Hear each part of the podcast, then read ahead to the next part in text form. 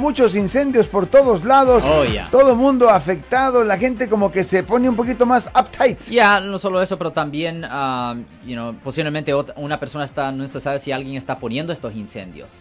Es una posibilidad también, Marcos. Y si una persona los agarran poniendo incendios, le pueden presentar cargo bajo el Código Penal sección cinco- ah, 451.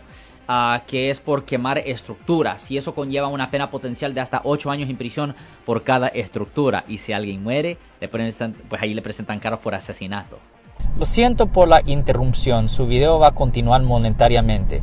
Solo voy a mencionar que si usted ha sido acusado por haber cometido cualquier delito aquí en el área de la Bahía Norte, California, por favor no se espere, llame el nuevo teléfono que ven en la pantalla o llame para hacer una cita inmediatamente al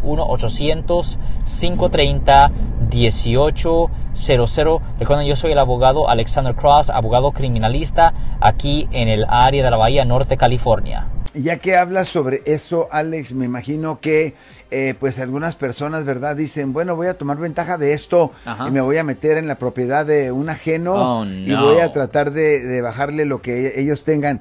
Eh, Correcto. Las, penalidades son aún peores que normalmente. No, es un mismo? 460, es una violación del Código Penal sección 460, que es de cometer un ah, es ladronés, ah, burglary como dice en inglés. Eso conlleva una pena potencial de hasta 6 años en la prisión estatal. O sea que, por favor, no se nos, no, no, no nos pasemos de listos pensando que, ay, es una gran oportunidad para ir a bajarle al vecino. No. Not a good idea. No, no, no, no, no, no, no. Si les gustó este video, suscríbanse a este canal, aprieten el botón para suscribirse y si quieren notificación de otros videos en el futuro, toquen la campana para obtener notificaciones.